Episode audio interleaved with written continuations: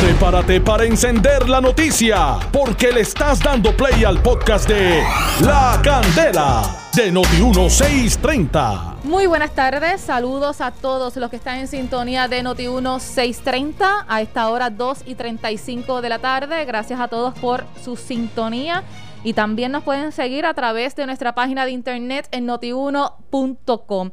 Y mire, ha trascendido información de último minuto a través de algunos medios de comunicación y es relacionado pues a estos líderes políticos que han arrojado positivo a las pruebas respecto al COVID-19 y resulta que ahora la alcaldesa de Canóvanas, también Lorna Soto y también el alcalde de Caguas, William Miranda Torres, alegadamente también salieron positivos. Mire gente, Manténgase en su residencia, evite el contacto con las personas, la distancia requerida, al menos de seis pies o más, la utilización de la mascarilla,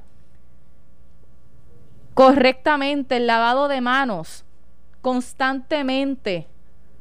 Mantenga sus productos desinfectantes cerca, con usted siempre. Si usted sale, desinfectese.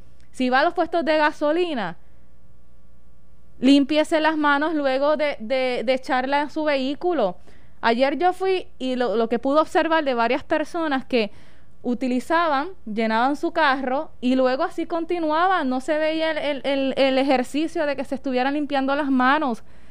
Después las ponen en su, en su en su guía, en la palanca de emergencia, utilizan los accesorios del vehículo y pueden esparcir el virus si así lo, lo, lo, lo cogieron en algún lugar. Pero mire, siempre manténgase con sus productos porque los casos están aumentando de manera desmedida y que la mayoría que hemos aquí entrevistado han sido asintomáticos. Y que usted lamentablemente si se relaciona con alguien de su familia que pueda tener su condición de salud vulnerable, pues puede ser un caso peor.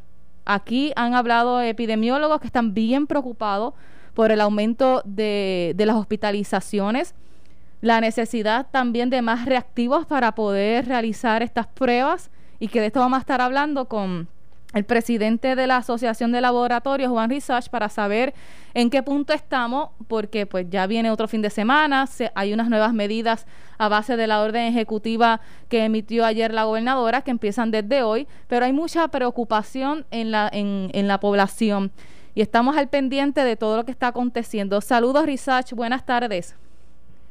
Saludos, buenas tardes, gracias por la invitación. Eh, le pregunto, hay unas dudas y básicamente obviamente pues vamos a estar dialogando sobre si ya tienen los reactivos necesarios para continuar con, con la evaluación de las pruebas, pero hemos visto muchos casos positivos de personas ¿verdad? llegadas y que muchas de estas también han estado participando en otras actividades que hay mucha gente. Pero el cuestionamiento que hay es que si, si estas personas van inmediatamente a realizarse las pruebas, si les sale un resultado positivo, o hay que esperar un tiempo para que el virus pueda entonces reflejarse en su cuerpo. Esa es una excelente pregunta. La realidad es que la contestación para eso es que esto no es inmediato. Una vez que estás expuesto, en lo que el virus llega al lugar donde tiene que estar, empieza a replicarse y llega a cantidad donde la prueba me da positivo, puede aproximarse unos dos días después de la exposición, dos, tres días de la exposición. Así que no es inmediato, este, hay que esperar unos días, depende del tiempo donde uno piensa que tuvo expuesto a la persona, para entonces realizar la prueba molecular. O, o, sea que si yo me entero que hablé con una persona pos, que salió positivo, que se haya enterado el día anterior, quiere decir que a lo mejor si yo voy hoy salgo negativo, no quiere decir que el virus no, no lo esté, como decir, incubando quizás en mi cuerpo. Claro está, y ciertamente hay que tomar en consideración también este, cuáles son los otros factores de riesgo. El tiempo de exposición es un factor bien importante. No porque le pasamos por el lado a una persona que dio positivo y estamos cerca de 12 y 10 por unos cuantos segundos, significa que automáticamente el virus ya me, me infectó a mí. Eso no funciona así. Hay que hay un tiempo de exposición. Mientras más tiempo no está en cercanía dentro de la persona, pues, pues más es la posibilidad. Por eso es tan importante ese distanciamiento físico de 6 pies por eso es importante el lavado de manos o el uso de hand sanitizers y por eso es importante el uso de la mascarilla. Si, mientras tengamos todas estas tres cosas puestas todo el tiempo, la realidad es que estamos limitando ese tiempo o ese, o ese contagio, ¿no? del virus de persona a persona. ¿Cuáles son los síntomas que más, que más llegan a los laboratorios? Que, que ustedes pueden identificar que esa persona pudiera arrojar positivo o que el mismo paciente les diga, mira, yo me siento de tal forma y por eso me estoy realizando la prueba. Eh, sorprendentemente, eh, gracias a esta reapertura laboral pudimos captar que la mayoría de los casos han sido asintomáticos. Así que ha sido por la reapertura laboral que hacen la prueba y arrojan positivos, eh, no lo sabían. Eh, y de hecho no, no, no saben identificar en, el poco cuestionamiento que nosotros tenemos con el contacto y el paciente, en realidad no ellos, ellos refieren que no saben dónde pudo haber sido. Así que ciertamente eh, eh, hay que tomar en consideración que el 80% aproximado de las personas con el virus van a ser asintomáticos. Pero fuera de eso, las otras personas que sí hemos reportado en el laboratorio han sido sintomatología leve, ¿no? Y este, la fiebre ha sido algo clásico, la tos es algo clásico, eh, y la, la, la, falta de sentido de olfacción y gustativo eh, pierden esos sentidos este, se ha reportado bastante. Muchas personas pudieran estar confundidas con los síntomas de la influenza. Son bastante similares, son muy similares el, eh, la influenza, micoplasma y el COVID. Tienen sus pequeñas diferencias clínicas, pero son prácticamente este, enfermedades respiratorias, así que comparten todo este proceso. Por eso es tan importante esta comunicación con el médico. no podemos bajar la guardia. La influenza es endémica de nosotros, el micoplasma es endémico de nosotros y son condiciones que ciertamente van a estar presentes. Y es posible tener estas condiciones a la vez. ¿Han tenido un aumento significativo de personas que van a los laboratorios solicitando realizarse estas pruebas? Sí, esta semana ha sido eh, impresionante la cantidad de personas que han acudido a, hacerse las pruebas moleculares justamente eh, después del anuncio de que están limitadas las pruebas moleculares. Eh, por eso nuestra recomendación siempre, ah, bueno, siempre ha sido un principio, ahora estamos recalcando lo más fuerte que nunca, el, el ser juicioso con el uso de este recurso. Las pruebas moleculares ciertamente es una prueba diagnóstica, es muy necesaria, pero este, nosotros entendemos que debe ser reservada para personas que en realidad necesiten un diagnóstico. Eh, hay otras herramientas alternas que nosotros sugerimos que pueden asistir a un diagnóstico, nos ayudan a establecer cómo está este moviéndose a nivel comunitario y estamos hablando de las pruebas serológicas. Así que no podemos olvidar que tenemos otras herramientas para asistir cuando uno de nuestros recursos está tan limitado. Sí, eso es uno de los puntos que hemos visto, que muchas personas dicen, Ay, yo voy a ir a hacerme la prueba para descartar si en efecto lo tengo o no y evitar la, exposición de esto a algún familiar. ¿Usted recomienda que no vayan eh, por, por pura curiosidad a realizarse esas pruebas, sino que verdaderamente aquellas personas que tengan unos síntomas mucho más eh, agresivos, que entonces vayan a los laboratorios? Nosotros recomendamos que hablen con el médico. El médico tiene la capacidad para poder determinar porque es lo necesario según lo que el paciente refiere, ¿no? Cada caso es diferente, cada nivel de exposición es diferente, y el nivel de exposición varía según el trabajo de la persona. No es lo mismo una persona que lleva trabajando desde la casa que a lo mejor eh, fue a un lugar y en ese lugar refieren como un positivo y esa es su única exposición a versus una persona que trabaja en un hospital que constantemente está en exposiciones diferentes de diferentes pacientes. Así que ciertamente hay que tomar muchos factores para poder decidir cuáles son los correctos para el paciente. Por eso este, nuestra recomendación a través del Colegio de Médicos y, la, el, y a través del, del Secretario de Salud ha sido justamente establecer un sistema de prioridad para poder asistir a los médicos en esta decisión a quién debe darse la prueba molecular y, a, y qué opciones se puede utilizar la prueba serológica. ¿Ha habido confusión de cuál es la prueba que se debe de realizar, si la serológica, la, la molecular? Eh, ¿Cuál ustedes recomiendan o, o de igual forma ambas pruebas son, son importantes? Ambas pruebas son importantes y la contestación lamentablemente sí. Todavía hay mucha confusión y mucha desconfianza con el uso de las pruebas. Estas son dos herramientas eh, y sabemos que las pruebas serológicas en su inicio estuvieron manchadas con una historia bastante compleja, ¿no? Y no vamos a entrar en detalles en esto, pero ciertamente las metodologías de estas han cambiado. La prueba serológica, esa primera generación que FDA permitió sin una autorización de ellos y una valoración de ellos, ya no está en el mercado, FDA se ha encargado aproximadamente al sol de hoy, a nivel del mercado americano han sacado sobre 71 este, compañías diferentes que han hecho pruebas este, serológicas que ellos entienden que no estaban a la par o entienden que viene una segunda generación que la sustituye.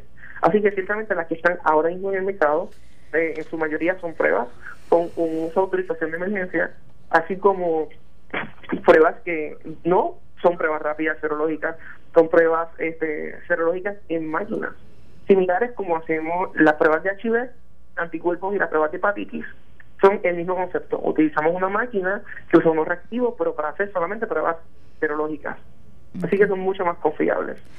Ok, este, ¿cómo usted le puede explicar a la audiencia, que hay mucha gente que todavía no lo entiende de tal manera, que por qué el Departamento de Salud segrega los resultados o los posibles casos con unos casos probables, que en, este, en el día de hoy son 7.000 aproximadamente, y unos confirmados que son 3.000, y las personas cuando lo suman dicen, bueno, es porque ya estamos sobre los 10.000 eh, casos en Puerto Rico, pero esos probables que no del cierto son los confirmados, como uno dice.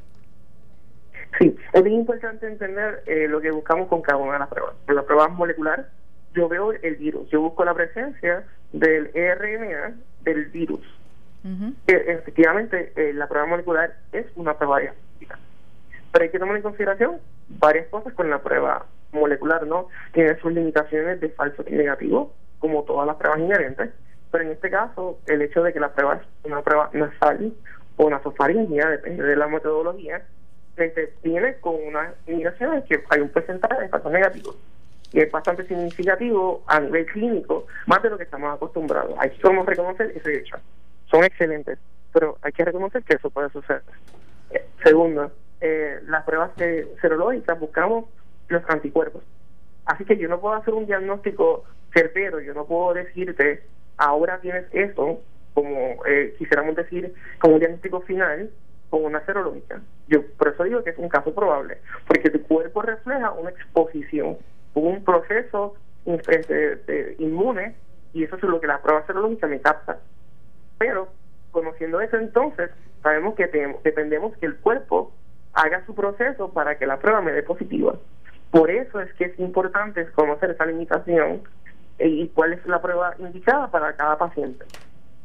Okay hay pruebas suficientes y le pregunto porque a, pesar de que al parecer son muchos los casos asintomáticos, pero estos pudieran afectar a otras personas que verdaderamente este, necesiten realizarse las pruebas porque, como mencionamos al principio, los síntomas pueden ser más graves de lo que aquellos que están eh, contagiados.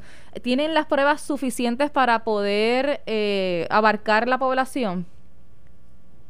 Hablamos de pruebas serológicas. Bueno, a nivel de pruebas serológicas, que nosotros vamos a hacer esa aclaración a nivel de la asociación de laboratorios nosotros representamos los laboratorios médicos comunitarios no los, pequeños. Nosotros ciertamente hacemos la toma de muestra molecular pero esta se refiere a un laboratorio de referencia que son los que procesan las moleculares. Nosotros sí tenemos ese y no referimos ningún tipo de disminución en la cantidad de pruebas serológicas. Así que nos atrevemos a decir que por lo pronto al día de hoy no hay ninguna escasez y tenemos pruebas suficientes. Claro está. Nosotros no sabemos cómo este mercado se sigue manejando. Nosotros estamos haciendo nuestro preparativo y me consta que a nivel de pruebas serológicas siempre estamos en los esfuerzos para poder seguir este, aumentando ese pool y asiste, asiste mucho, no claro está, el, el hecho de que el gobierno nos ha ayudado en la distribución de pruebas serológicas. Así que eh, es ciertamente eso un cinturón de seguridad de que pruebas serológicas van a seguir estando. ¿Y los Ahora, de pruebas moleculares, sí. de los activos de las pruebas moleculares, eh, eso sí es una realidad que los laboratorios de referencia nos han informado. Lamentablemente las compañías que toman estas decisiones, esto no está de la mano ni de CDC, ni del gobierno de Estados Unidos, ni del gobierno de Puerto Rico. Estas son compañías que ellos toman sus decisiones y ellos deciden que para su distribución a nivel mundial la necesidad está en otros lugares aquí. Así que ellos nos pagan nuestras cantidades para darse a otros lugares que ellos entienden que tienen mucha más necesidad que nosotros. Esa es la realidad. Así que las pruebas moleculares no es que no hay, van a seguir estando, pero en cantidades, cantidades mucho, mucho más limitadas. Así que es bien importante por eso el uso juicioso de este recurso, cuestión de que tener siempre disponible para el que lo necesite. A eso iba, porque entonces si van a juicio de donde haya más necesidades, en Estados, Unidos, en Estados Unidos vemos que hay un alza desmedida también de los casos positivos. Así es. Y eso podría dilatar un poco el proceso de la llegada de estas pruebas acá, ¿o no? Es bueno, eh, las compañías, ellos nos mencionan, bueno, según me, nos dice referencia a nosotros, ellos tienen un porcentaje de pruebas seguras. No es como estábamos hace dos semanas atrás, pero eh, eh, nosotros entendemos que no nos van a dejar volando, no nos van a dejar guindando, como decíamos por ahí. Siempre nos van a dar por lo menos unas cantidades de pruebas y también tomamos en consideración que nosotros recibimos cantidades de pruebas a través del gobierno. Eh, así que el, entendemos que el Laboratorio de Salud Pública siempre va a tener pruebas disponibles. Ahora, a nivel privado, la capacidad va a estar limitada. Así que por eso es que es importante ese uso juicioso de este recurso limitado que tenemos. O sea que en última instancia la decisión es de los laboratorios de referencia aumentar su capacidad respecto a los reactivos. La realidad es que ellos eh, ellos han seguido órdenes, que, que la compañía le dicen que no le van a distribuir hasta nuevo aviso y a otra compañía le dicen que voy a distribuir esta cantidad limitada. Así que me, me consta que yo sé que las otras de referencia han estado en negociaciones con esta compañía, las han estado explicando en Puerto Rico. Así que eh, le tocará a la compañía estos reactivos decidir. Es bien importante entender que estos reactivos eh, no son cualquier reactivo, ¿no? Cada maquinaria requiere unos mecanismos específicos para poder procesarse. No son reactivos que uno puede hacer de la noche a la mañana. Esto conlleva unos procesos de control de calidad excepcionales para asegurar que esto funcione. Eh, conlleva unas pruebas para asegurar antes de que esté en el mercado disponible. Eh, y eh, no es algo que podemos hacer localmente dentro de un mes. Si fuéramos, porque sé que esta idea se ha corrido por ahí y, no es responsable pensar que es algo que podemos hacer aquí por ahora algo que a lo mejor en un futuro se puede planificar, pero estas cosas toman tiempo. Y todo es a través de FDA. Así que FDA son los que ponen las pautas, ponen las reglas, eh, y ciertamente eh, el, para en caso de los reactivos, FDA otorga por localización por reactivo su uso. Así que aunque el caso de una de las compañías tiene fábrica aquí en Puerto Rico y tiene una línea de producción, y ciertamente no pueden cambiar su producción para hacer estos reactivos ahora, porque tendría que someter toda la información al FDA y es un proceso que toma mucho tiempo. ¿A usted le preocupa por su conocimiento y análisis que hayan estado realizando dentro de la Asociación de Laboratorios que por la situación que se vive cercana en Estados Unidos y en este caso pues Florida, que limiten aún más la entrega de esos reactivos a Puerto Rico? nos preocupa grandísimamente ese punto, pero grandísimamente. Es una de las cosas que sigue estando en discusiones, seguimos buscando diferentes opciones viables. Sé que los laboratorios, en las comunicaciones que hemos tenido con ellos, han estado trabajando eh, más que tiempo extra en esto, es una prioridad altísima. Este, así que sí, eh, por eso es importante que el, el mejor mecanismo que tenemos ahora mismo es la prevención. Tenemos que manejar los casos que tenemos y tenemos que prevenir. Eh, por eso ese porcentaje no puede seguir subiendo, tenemos que hacer nuestra parte. O sea que la nueva disposición ejecutiva eh, le complace para que las personas... Nosotros Sí, no, nosotros entendemos que ciertamente hay que tomar decisiones y también entendemos que el gobierno tiene que eh, decisiones como esta. Yo no me imagino estar en esa capacidad de tomarla, de hecho ni quisiera estar en, en toda capacidad de tomar ese tipo de decisiones que son bastante complejas, ¿no? Y las implicaciones de ellas. Nosotros entendemos que había que tomar acciones, se nos pidieron recomendaciones, ciertamente estas recomendaciones fueron sometidas a la gobernadora como ella lo solicitó, este y de ahí en adelante pues nos toca a nosotros entonces poner nuestra parte. Lo que sí te puedo asegurar es que de parte de los laboratorios, los laboratorios vamos a seguir dando el servicio, vamos a seguir estando presentes, seguimos manejando el distanciamiento físico dentro de nuestras facilidades y esta semana hubieron casos de filas fuera de los laboratorios eso es algo nuevo para nosotros. Uh esta semana se tomaron acciones para evitar que esto suceda y poder evitar estos contactos dentro de estos espacios tan importantes y necesarios para los pacientes. Sí, vimos unas imágenes de un laboratorio, si no me equivoco, cercano de la avenida Piñeiro. Eso fue uno, fueron, fueron varios laboratorios que esta semana amanecieron con estas eh, eh, descomunales, ¿no? De, la, de, la, de, para hacerse la prueba molecular. Ha sido una semana intensa. Es que hay, hay, mucha preocupación y presumo que pues hay médicos que están ordenando que se realicen estas pruebas porque también como las personas, eh, muchas de ellas están trabajando, están teniendo contactos, están yendo a su área de trabajo, los médicos pues... Eh, ordenan ¿no? que les hagan estas pruebas para evitar y descartar que en efecto estén contagiados y más si están relacionándose directamente con otras personas en su zona laboral. Claro, y eso es, eh, totalmente comprensible, eh, pero también hay que, hay que reconocer que hay personas que necesitan estas pruebas eh, porque depende de su diagnóstico de vida o muerte para poder saber. Con más urgencia. Y poder tener seguridad. claro, igual que personas que son preoperatorios. Este, imagínate este caso, de momento un caso positivo en un quirófano, cómo conllevaría esa desinfección y el tiempo de dilatación de ese espacio que debe ser esteril del tiempo. Así que ciertamente hay, debe haber una lista de prioridades que actualmente no existe y nosotros recomendamos que se debe establecer para dar criterios para, para poder reservar estas pruebas para personas que de verdad necesiten ese diagnóstico certero. Eh, nosotros por eso recomendamos que tenemos otras herramientas como las pruebas serológicas y ciertamente no son pruebas que diagnostican un diagnóstico definitivo, pero sí pueden dar un diagnóstico posible. Así que no dan luz a cómo manejar especialmente el 80% de las personas que son asintomáticos. Gracias, Risach, por su tiempo y, muy interesante la explicación que usted da desde el concepto de la Asociación de Laboratorios y el llamado que siempre se le hace a la ciudadanía es que la mejor medida de prevención es la utilización de la mascarilla y el lavado constante de manos con agua y jabón y que desinfecte todas las áreas que, que así tengan contacto. Gracias por su tiempo y que tenga buen fin de semana. Igual, muchas gracias. A usted. Juan Rizach, presidente de la Asociación de Laboratorios, eh, muy interesante la explicación que da respecto a cómo se está trabajando en, los laboratorios, en las pruebas serológicas, la, la, molecular, la necesidad de más reactivos. Se le preocupa que por la situación que se está pasando en Estados Unidos y en este caso Florida, que es lo más cercano que, que nos, nos toca, que están limitando las compañías a los laboratorios de referencia que les entreguen más reactivos. Así que mire, si usted necesita esa prueba, según él explica, dele paso a esas personas que sí necesitan con urgencia por su condición de salud identificar si en efecto está contagiado del COVID-19.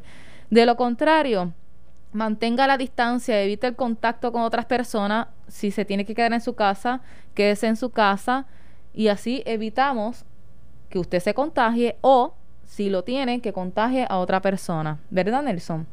Muy bien. Esto fue el podcast de La Candela de Noti1630. Dale play a tu podcast favorito a través de Apple Podcasts, Spotify, Google Podcasts, Stitcher y notiuno.com.